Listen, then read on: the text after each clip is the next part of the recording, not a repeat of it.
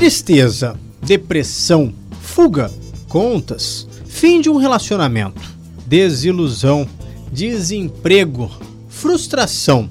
Qual o motivo? Ou melhor, existe um motivo que justifique tirar a própria vida? O suicídio é um assunto tão polêmico no meio jornalístico.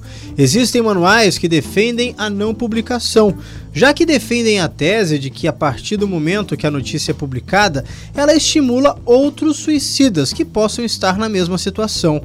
No entanto, existem outros manuais que dizem que, com os grupos de redes sociais e até a facilidade ao acesso à informação hoje em dia, todo mundo vai ficar sabendo, por isso cabe a nós jornalistas tratar a discussão da melhor forma possível do assunto. E é o que justamente vamos fazer aqui hoje. Vamos tentar entender o que leva uma pessoa a tirar a própria vida. Meu nome é Guilherme Mendes e este é o Hora do Rush, podcast de oliberal.com, disponível toda sexta-feira nas principais plataformas de streaming e em nosso portal oliberal.com. Aqui nós abordamos o assunto da semana a partir da análise do nosso time de jornalistas da redação integrada de oliberal.com e também de profissionais convidados. Portanto, acesse o nosso portal oliberal.com, nos siga na sua plataforma preferida e não perca nenhum episódio. Comigo aqui hoje estão o meu colega repórter de cidade Victor Furtado e a nossa convidada especial Natália Otero, que é psicóloga. Além desse podcast, você pode acompanhar esta e outras notícias em tempo real no nosso portal oliberal.com. Bom, bem-vinda Natália, bem-vinda Victor. Vamos colocar os fatos na mesa? Natália, a gente tem acompanhado, infelizmente, várias notícias de pessoas que acabam tirando a própria vida. A gente, muitas vezes, sem entender o porquê, mas obviamente para essas pessoas existe um porquê. E a pergunta que eu logo começo essa discussão: para essas pessoas existe esse porquê? Então, nem sempre haverá uma razão para isso. O que nós encontramos é uma doença, uma patologia, muitas das vezes a própria depressão, que leva essa pessoa a cometer o suicídio se eu tiver responder, existe sim uma razão. Foi a pessoa perdeu o emprego, a pessoa perdeu um ente querido. Isso foi determinante. Não, não posso te garantir. Às vezes, uma somatória de fatores bombardeados de emoções negativas levam esse paciente a tomar essa decisão, essa infeliz decisão. No caso, a gente, infelizmente, há um tempinho atrás, né, Victor, a gente recebeu uma notícia pra gente aqui na redação bombástica, né? A gente estava todo mundo aqui, era pouco mais de meio-dia, veio a notícia pra gente que em um shopping bem na região central, uma pessoa, uma mulher, teria se jogado de um parapeito do lado interno do shopping. É, a notícia veio com muita tristeza, né? Porque a gente nunca espera que ninguém primeiro tire a própria vida e muito menos no meio de tanta gente é, ali é, no meio da região central, férias, shopping lotado. Uma notícia muito triste, né, Victor?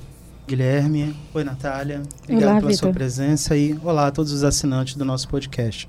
Obrigado por estarem com a gente. Sim, Guilherme, foi uma, foi uma notícia muito, muito triste. Dentro da, da redação integrada de O Liberal, nós sempre tentamos, como você mesmo falou, há manuais, e um desses manuais é o manual da Organização Mundial da Saúde, que tem, algumas, tem alguns direcionamentos sobre como exatamente abordar o tema suicídio no conteúdo jornalístico do dia a dia. E existe há muitos anos uma, uma convenção informal que, de um certo modo, é pautada até mesmo pela, pela falta de informações e de, de conhecimento mais técnico, dessa aproximação, inclusive, dos jornalistas com profissionais da saúde mental, em taxativamente se dizer, nós não vamos falar de suicídio de forma nenhuma. E acabou que esse tema foi ficando, foi virando tabu, foi se tornando foi sempre sendo colocado para escanteio, foi sempre deixando para lá, não, gente, melhor não, vai que dá problema, acho melhor não, vamos sim, não, se for falar, vamos falar desse jeito. Ou seja, sempre era muito complicado encontrar uma solução técnica, profissional, para se abordar o tema suicídio em si. Uh, particularmente, algo que eu posso dizer até aos assinantes e e que se trata, se trata de algo que é, infelizmente, é, tá ficando cada dia mais comum. As pessoas devem até achar esquisito dizer, tá todo mundo com depressão hoje em dia, tá todo mundo com transtorno de ansiedade hoje em dia, todo mundo tá com doença mental agora, tá todo mundo querendo se suicidar. Bom, na verdade, todas essas pessoas sempre tiveram esses problemas, mas ao passo em que a mídia, de uma forma geral, a imprensa e todas as outras formas de mídia começaram a abordar o tema, essas pessoas começaram a parar de se esconder e começaram a não se ver mais tanto com tanto preconceito. Começaram a buscar ajuda, começaram a se posicionar, começaram inclusive a tentar ajudar outras pessoas através da identificação e da empatia. Eu preciso falar para os assinantes e para vocês, eu sou diagnosticado com um transtorno bipolar há mais de um ano. Já tive momentos de pensamentos suicidas, nunca nenhuma tentativa, mas esse tema passou pela minha cabeça várias vezes. É sempre muito complicado e quando essa notícia, infelizmente, chegou nos últimos dias sobre esse caso nesse shopping lá no, no centro de Belém, e numa, no momento em que toda a redação estava ocupada pensando em pautas sobre veraneio, sobre organização de férias, é um momento em que o jornalismo tende a abordar temas muito mais leves, se focar todo para falar sobre uma tragédia pessoal, que foi o da que foi o deste caso que ocorreu, todo mundo acaba se mobilizando e tentando dar uma tentando ver o que fazer para ajudar, informar, esclarecer e dar mais segurança, inclusive, sobre como essa notícia vai chegar à população. Nós acabamos falando sobre o registro em si do caso? Sim, acabamos falando. E em seguida, iniciamos um trabalho para tentar abordar o tema de todas as formas possíveis, sobre tratamento, identificação, diagnóstico e empatia. É porque ah, eu acredito, né, doutora, que assim, a pessoa quando ela se suicida, ela antes dá vários sinais de que precisa de ajuda. Sim. E se, é, eu não digo nem apenas a família, mas quem rodeia essa pessoa, se ela tivesse a sensibilidade, se ela tivesse a delicadeza de perceber esses sinais de que aquela pessoa está em sofrimento, está precisando ser amparada, acolhida, precisando ser ajudada, ela talvez seria salva e não teria chegado a esse fim. Então é preciso ter essa sensibilidade. Como identificar para conseguir salvar é, é, esse indivíduo, essa pessoa? Então, pegando agora o gancho, né, do Vitor, muito interessante ele, ele relatar que há um ano, um pouco mais de um ano, ele foi diagnosticado, né, com bipolaridade. Isso é muito importante porque trata-se do falar, né? Então, ao falar, ao você divulgar o que você sente para pessoas talvez confiáveis, que têm esse, essa empatia, essa receptividade, você tem condições de lidar e de cuidar com mais carinho e de uma forma mais correta.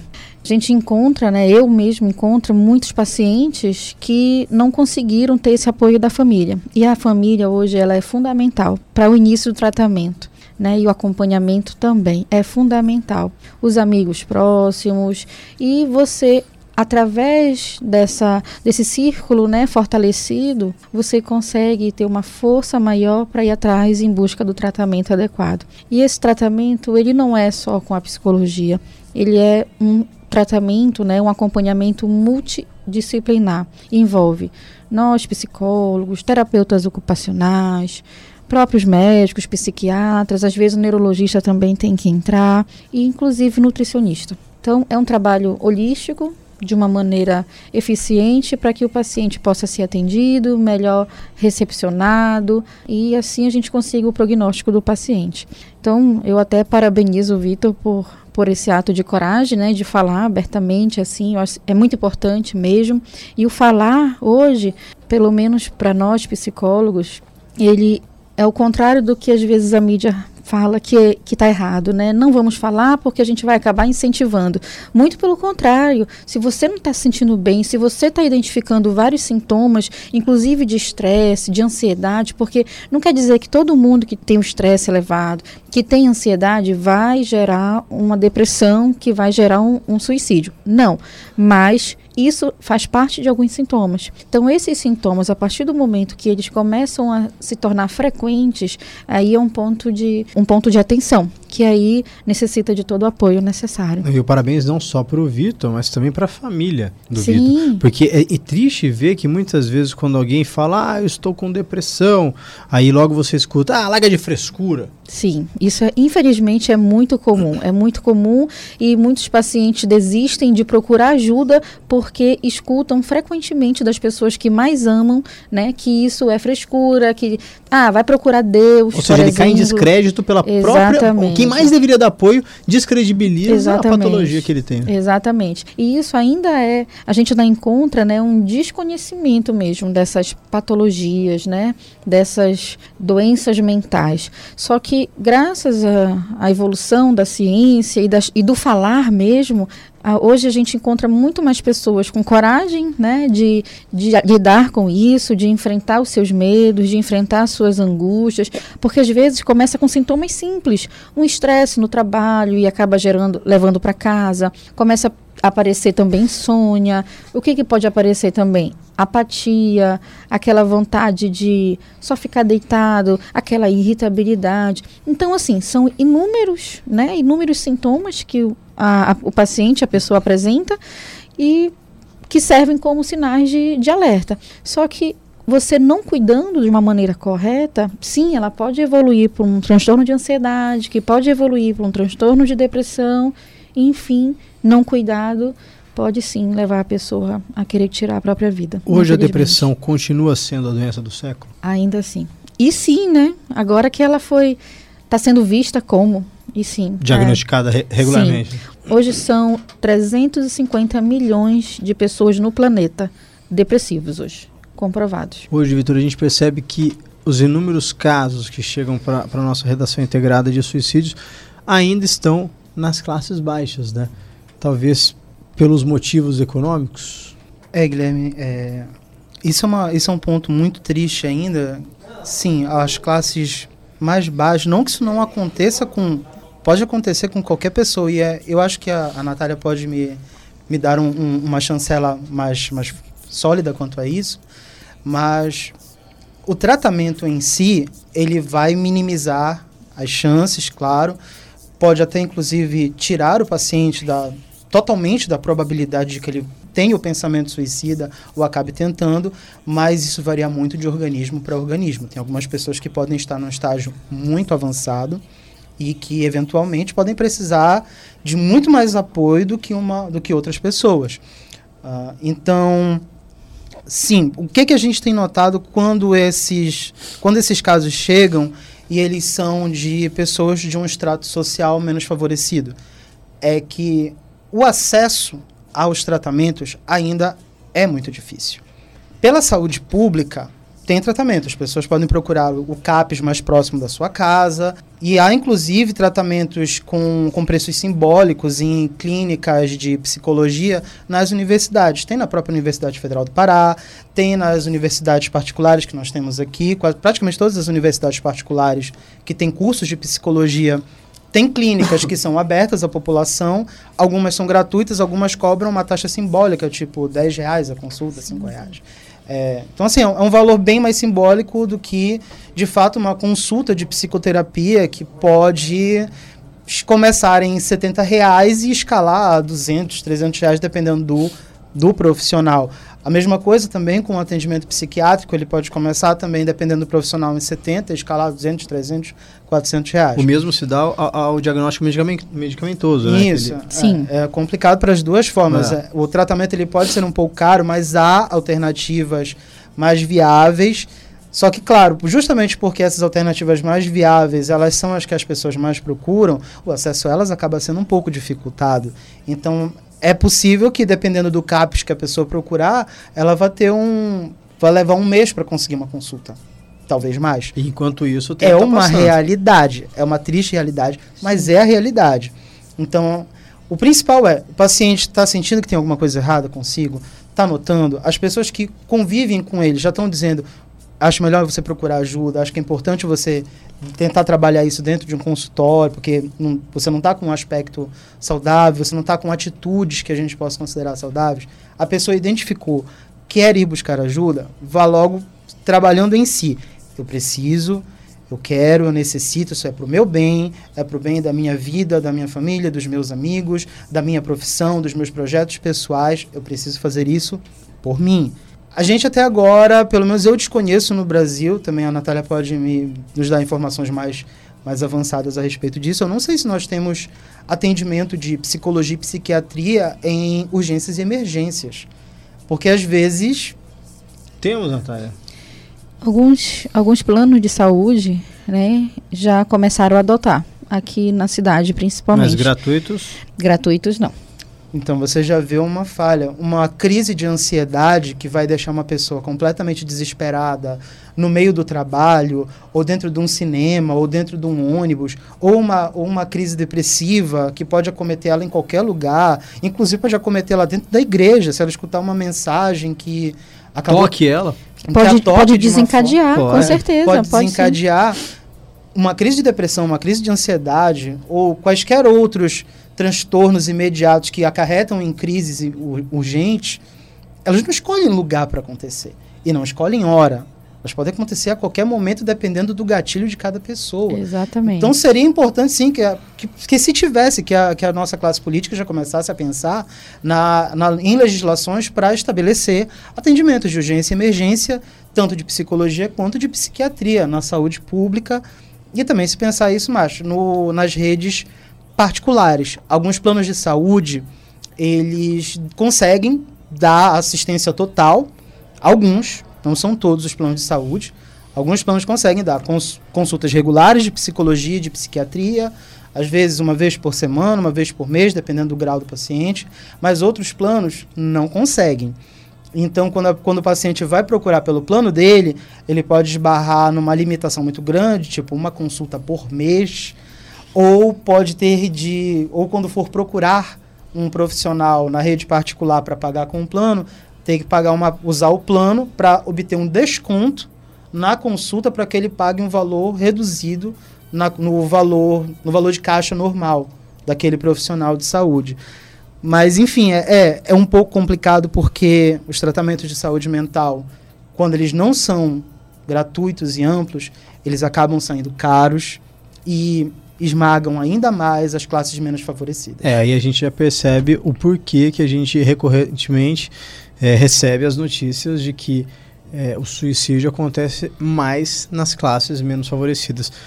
E até pergunto, hoje, o principal fator que leva ao suicídio à morte, a tirar a própria vida, é o fator econômico, doutor? Pode-se dizer que o fator econômico, ele é, o desemprego, as contas, o não conseguir manter a família, pode-se dizer que se a gente fosse elencar, por exemplo, as três principais causas, seria o que? Fator amoroso, econômico e, e saúde? Talvez seriam os três principais? É, então, alguns pontos a gente consegue ver com mais frequência, né? Como fatores desencadeadores, mas questões de desordem socioeconômica, de desordem socioafetiva também, questões de relacionamento, isso pode ser dentro da família ou um relacionamento amoroso. E também as questões de saúde, doença.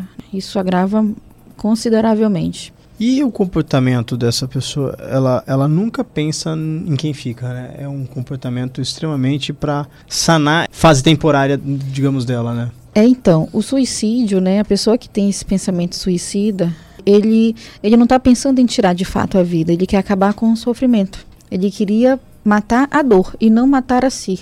Então a diferença ela está aí. Quando você está insatisfeito por N razões, seja o que for, ah, eu não sei nem por que eu estou assim, eu apenas estou. Eu sei que eu não estou conseguindo me concentrar direito, eu não estou conseguindo dormir direito, eu não estou conseguindo me alimentar direito e outras desordens que vão aparecendo. Busque ajuda, porque a dor ela vai só intensificando.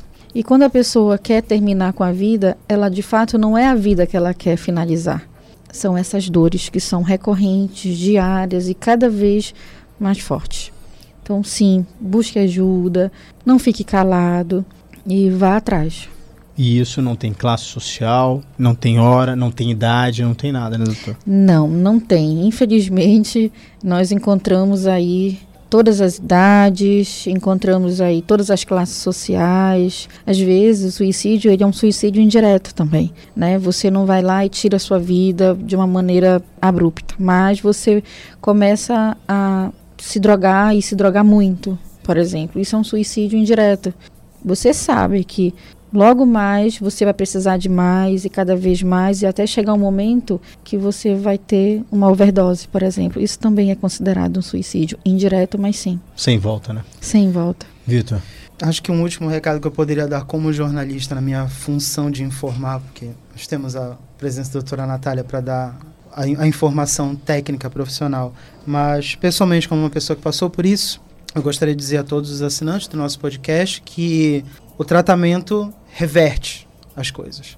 Então, se alguma pessoa que estiver ouvindo agora o, o podcast, conhecer alguém que está passando por uma situação dessa e quer informar, quer tentar ajudar, quer tentar de alguma forma orientar, dizer, olha, vai buscar ajuda e tal, o tratamento, sim, ajuda muito, ao ponto de que acho que uma, uma boa quantidade de casos, o êxito é total.